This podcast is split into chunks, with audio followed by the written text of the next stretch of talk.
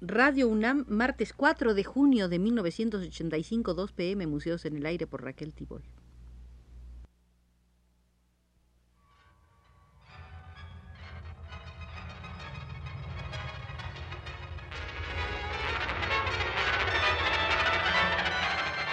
Museos en el Aire.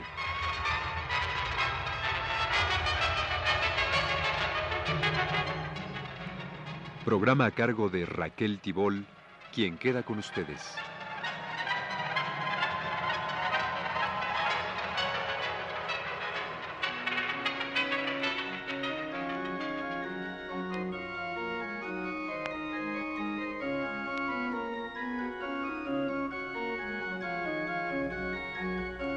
Iniciamos la octava visita al Museo de Hermenegildo Bustos en la séptima visita comenzamos a ver la inserción de este pintor de Purísima del Rincón en el panorama general del arte mexicano. Hoy continuaremos con ese mismo asunto. Los enjuiciamientos tentativos no derivaban de hechos comprobados y cargaban con los errores propios del inicio de un rompimiento con viejos prejuicios. La soberbia metropolitana había dividido al arte en culto, con arraigo académico se entiende, y popular, considerado éste como una floración espontánea. Así Roberto Montenegro opinaba que los pintores mexicanos de la primera mitad del siglo XIX iniciaban su pintura con los retablos o exvotos sin tener ejemplos que imitar ni escuelas que seguir. Discutible afirmación, pues más y más se ha comprobado que la pintura decimonónica en la provincia mexicana no fue floración espontánea y prosperó en zonas con cultura visual desarrollada, donde circulaban libros, revistas, almanaques y otras publicaciones ilustradas que fueron puntos de referencia como lo fue la imaginería de las iglesias. En muchas zonas del país existieron centros de producción de pinturas, esculturas y estampas, y por lo mismo una conciencia del oficio. Montenegro confesaba una admiración preferente por esas pinturas, sentimiento compartido por muchos de sus colegas y otros intelectuales. Los atributos que destacaba eran la sinceridad, la falta de malicia en el oficio, una ideología sin doblez, el arte de pintar ejercido con gozo inmenso y sin alardes técnicos. El resultado, según él, es una pintura fina, elegante, ingenua, clara, sencilla, que no carga en su maestría implícitos comentarios culturales. Antes que Montenegro, Diego Rivera había expresado su aprecio por la llamada pintura popular en un artículo publicado en 1926 en la revista Mexican Folkways. En sus productores Rivera veía instinto, muchas veces genio y un oficio admirable, amoroso y sabio, conocedor de los materiales y los medios que emplea y seguro siempre de los resultados de sus combinaciones. Rivera ensalzaba las admirables cabezas de los retratos sobre lámina no mayores de unos cuantos centímetros. Reconocía que tanto la pintura popular como la otra estaban ligadas a la producción pictórica extranjera con la ventaja para el pintor no académico que al supeditarse a un ejemplo extraño transforma el modelo y a fuerza de imprimirle e imponerle su propia personalidad y carácter, lo convierte en algo realmente mexicano.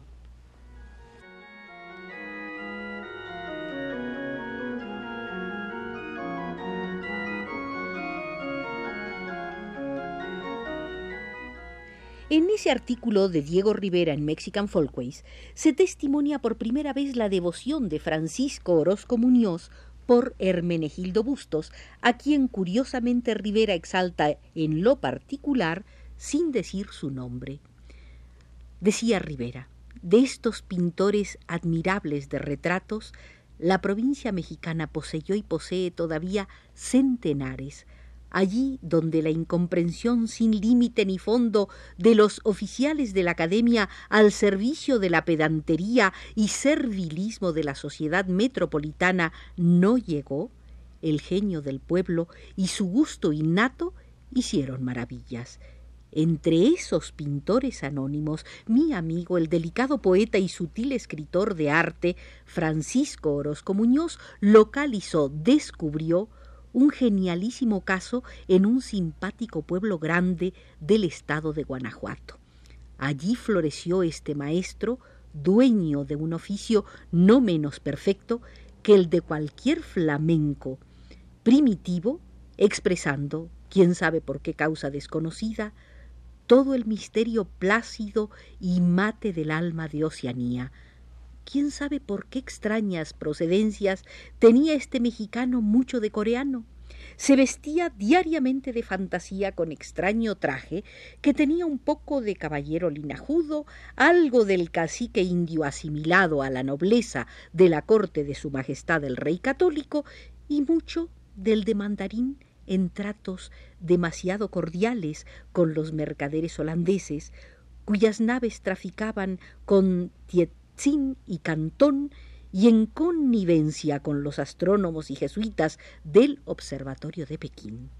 El maestro de la Villa X, decía Rivera, cubría su cabeza para pasear por las calles de su lugar con un sombrero de auténtico origen malayo que mi amigo Orozco recogió y guarda como una valiosísima reliquia. Rivera se había impresionado con el relato de Orozco Muñoz, apasionado coleccionista, quien trató de reconstruir a través de los objetos la insólita personalidad de Hermenegildo Bustos. Nacido en San Francisco del Rincón, el escritor y político Francisco Orozco Muñoz se desempeñó como diplomático. En 1939 siendo embajador en Bélgica, mandó copiar en el taller de fotografía artística de Massot en Bruselas las dos fotografías tomadas a Bustos y su esposa por el cura Gil Palomares el martes 23 de abril de 1901. En la larga búsqueda del preciado tesoro, llegó a poseer un centenar de pinturas y algunos dibujos de bustos. Orozco Muñoz descubrió que parientes suyos habían posado para el artista de su terca predilección, como lo demuestra una dedicatoria de Josefina P. de González, escrita en el reverso del retrato dibujado que le hiciera Bustos el 5 de marzo de 1889. Y dice, a Pancho Orozco Muñoz, culto y acucioso escritor, con cuyo parentesco político me enorgullezco, dedico este retrato debido al lápiz del genial y lírico pintor Hermenegildo Bustos, con toda estimación, Guanajuato, Guanajuato, junio 26, 1939.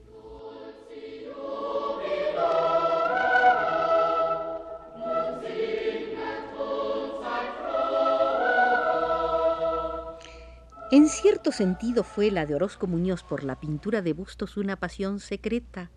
Gozó su colección, mostró su colección y hasta llegó a prestar algunas de las pinturas.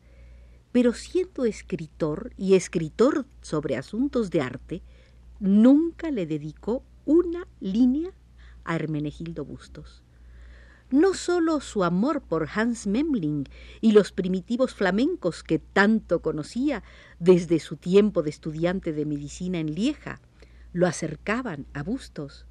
Hubo inclusive coincidencias caracterológicas. En el reverso de su autorretrato de 1891, Bustos escribió Me retraté para ver si podía. Y Orozco Muñoz, en su primoroso libro Bélgica en La Paz, impreso en 1919 con viñetas xilografiadas por David Alfaro Siqueiros, puso como epígrafe la divisa de Jan van Eyck, als ik kan, como yo puedo. Orgulloso recato el de estos guanajuatenses que en algún momento debieron cruzarse por los caminos del rincón. A principios de 1940, el libro de Roberto Montenegro cae en manos del pintor y crítico español Ramón Gaya, llegado a México en la ola del gran exilio republicano español.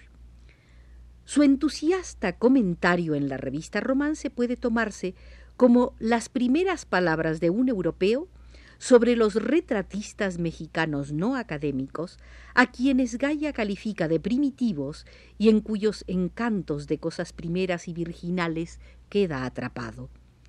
No encuentra en los mexicanos la fuerza y la altura de los primitivos italianos, flamencos o españoles, pero detecta idéntica limpieza de alma en estos pintores, mitad obreros, mitad ángeles, y precisaba, se ve que al pintor de estos retratos no le importaba crear, es decir, formar algo con vida propia y única, sino que su ambición más alta era tan solo reflejar, trasladar, igualar eso que tenía delante de sí.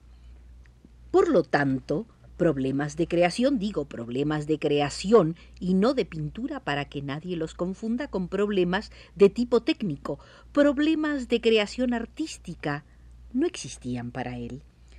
Todos sus problemas eran de atención, de observación, de exactitud, de fidelidad y de honradez. Y así es como ese pintor llega en sus cuadros a tan extraña veracidad, a tan extravagante realismo, en el cual una breve sonrisa, una mirada momentánea quedó allí, en una milagrosa perdurabilidad, en un embalsamado mágico. Esa es la sequedad de esos retratos, y no como suele creerse, por su técnica recortada y dura. Su sequedad estriba no en cómo se ha ido llevando el pincel, sino que estaba en que tal sonrisa, tal mirada, tal gesto real, no ha sido creado en el propio cuadro, no ha sido engendrado allí mismo en esa superficie, no ha nacido en la obra, sino que ha sido trasladado cuidadosamente, eso sí, de la realidad a la representación. Y eso es lo primitivo, ese es el arte primitivo, representar, copiar.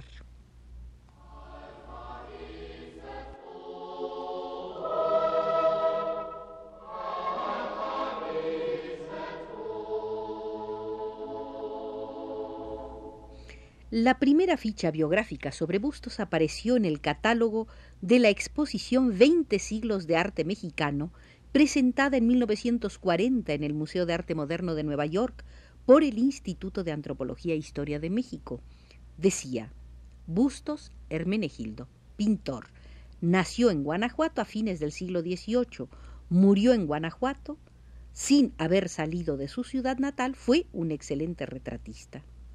Lo escueto y magro de esta ficha, errores aparte, explica en buena medida el entusiasmo que despertó el amplio artículo del estudioso estadounidense Walter Pach publicado en 1942 en Cuadernos Americanos.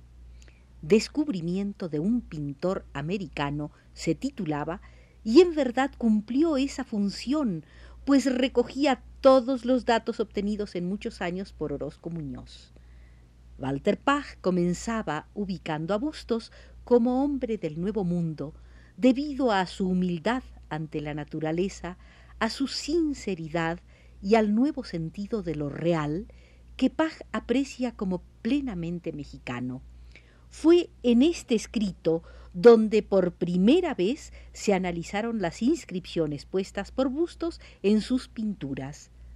Antes que nada, su autodefinición como indio y después su autocalificación como aficionado que agregaba antes o después de la firma.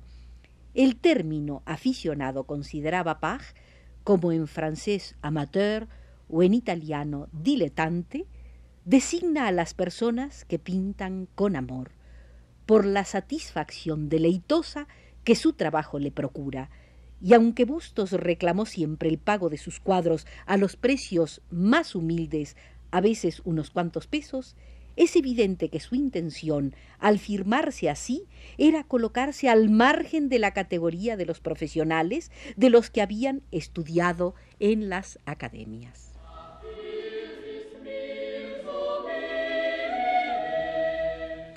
Terminamos así, queridos amigos, nuestra octava visita al Museo del Pintor Guanajuatense Hermenegildo Bustos. Nos condujo desde los controles Arturo Garro.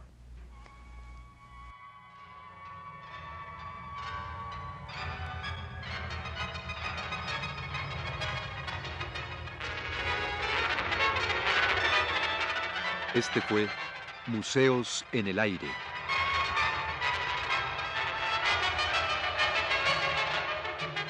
El programa de Raquel Tibol que se transmite todos los martes a las 14 horas.